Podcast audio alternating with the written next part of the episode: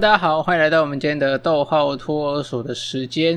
今天要跟大家分享的这个心理学，其实不只是在平常用得到，甚至在你工作的时候，在职场也有一些前辈，也有一些主管是用这样子的一个心理学效应去影响周遭的人。今天要跟大家介绍的这个心理学效应叫做贝博效应。那贝博效应其实讲的是呃跟刺激程度有关的一个呃心理学效应。基本上来讲，一开始的效应呢，一开始的一个刺激呢，如果你的一开始刺激是小小的，那如果你第二次的实验当中，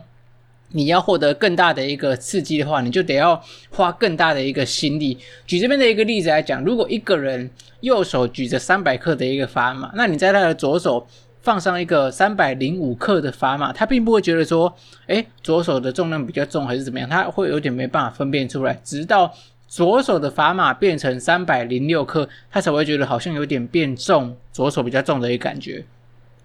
如果我们把这样子的一个实验放大来看，如果一个人右手举着六百克的一个砝码，这个时候左边刚才三百克的时候，只要多加六克就能够感觉到重了。所以这边必须要花多少克才会让他觉得说左手的砝码比右手还要重呢？你可能会觉得说六百零六克可以吗？并不行。它这边左边的重量必须得要达到六百一十二克，它才会觉得到啊、比右手还要重一点点。所以说，你原本给的刺激越大的话，你后面就必须要给更多的一个加强的一个重量去赢过前面这样子的一个感受。所以在生活当中这样子的一个实验，我们必须要用啊、生活上面的一个道理去体会嘛。比方来说，我们一一开始去外面买报纸，可能十。十块啦，十五块，那一份报纸如果从十块、十五块涨到了二十块，你会觉得哇，好像有点贵。就是你涨的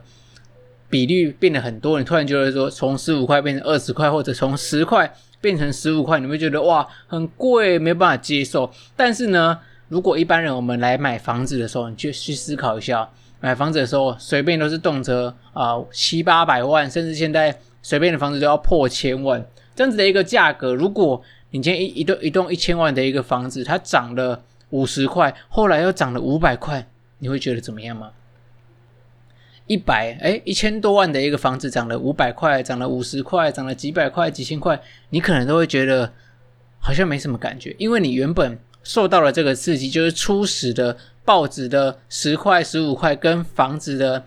八九百万、一千多万，这个刺激感。一开始对你内心影响的程度啊、就不一样，所以一旦你一开始影响到了这个刺激对你来讲啊、很大的话，你后面所接触到的一些刺激感就会越来越加的一个迟钝。在商业当中有很多状况是跟这个呃有关系的，有时候我们在跟人家谈判，或者是有些人在做业务的时候，如果一开始你就给对方提出一个很难拒绝的一个优渥条件，然后等到你整个谈判结束之后，你再去提出一些比较不好的一个细节来讲，其实对方还是可以接受，因为你一开始已经给他一个很好的东西，这个刺激对他来讲是非常非常的大的。所以这样子的一个道理也是基于这样子的贝博效应所基础的。所以一开始大家听到这个优渥的一个条件，你就会被他所吸引过去。那听到一些比较呃瑕不掩瑜的、比较不好的一些小地方，他们自然而然就会因为前面有。很大的好的一个刺激，所以自然而然能够接受这个比较不好的一个内容。刚刚讲到说，这样子的一个贝博效应很常在职场的主管当中被用到，或者是在职场当中你有一定的高度、有一定的阶层的人，你在公司有些人你总是觉得说他是你的眼中钉，但是他是别的部门的，好像啊、你好像没办法管到，还是怎么样，你就能够动用一点。今天讲到的这个贝博效应。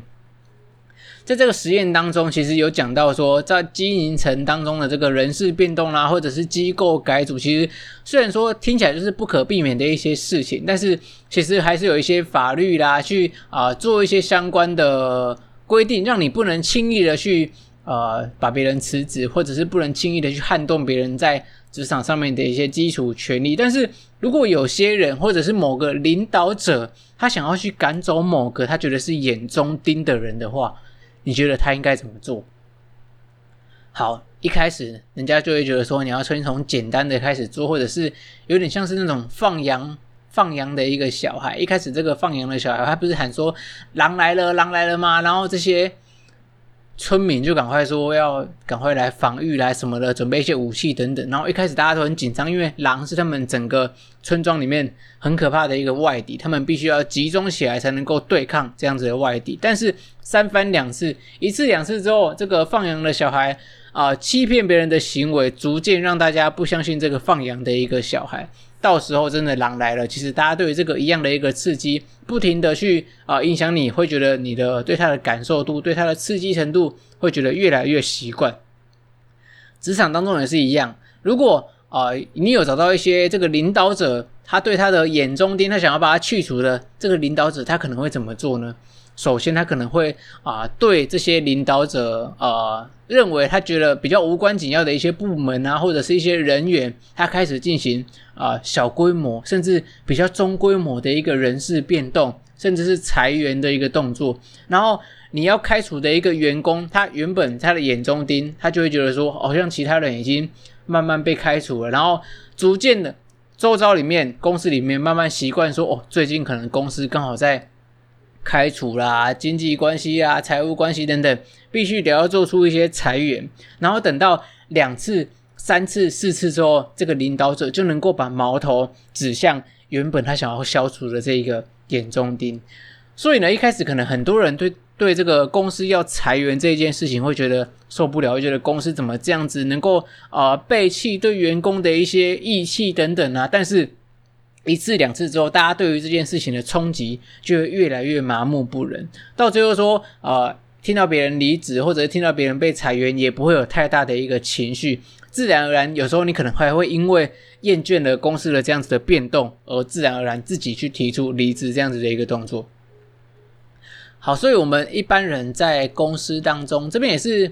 觉得大家还是要有自己的一些自我的一个认知啊，虽然说。我们在做很多事情都是为了公司好，但是你不要盲目的去相信公司的一个政策，你还是要有你一个比较主观的一个想法去做分析的一个动作。有时候虽然我们跟公司签了合约，但是你的工作态度，我相信主管们他们都会感受得到，都能够看得到。如果有什么问题，你也可以提出来去做沟通。那你的啊、虽然有时候你的作为可能让别人可能看不过去，但是至少有时候领导愿意去提出来啊、针对你的问题，希望你能够做出一个改进。这个时候，我觉得大家就能够啊、找到机会，尽快的去修正自己在公司里面的一个步伐，不然到最后我们都有可能是成为那个啊、被老板慢慢使用贝博效应去开除掉的这样子的一个员工。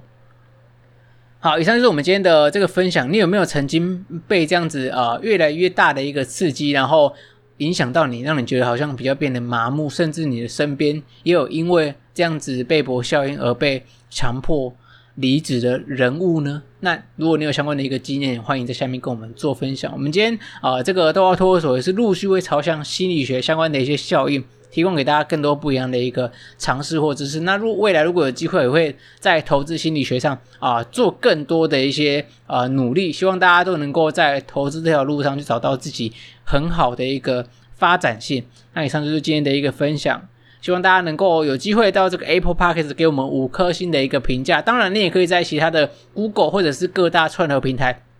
看到我们的逗号托儿所，有任何的一些建议，欢迎寄信到逗号托儿所的专属 Gmail 信箱。那我们下次见，我是 Raymond，拜拜。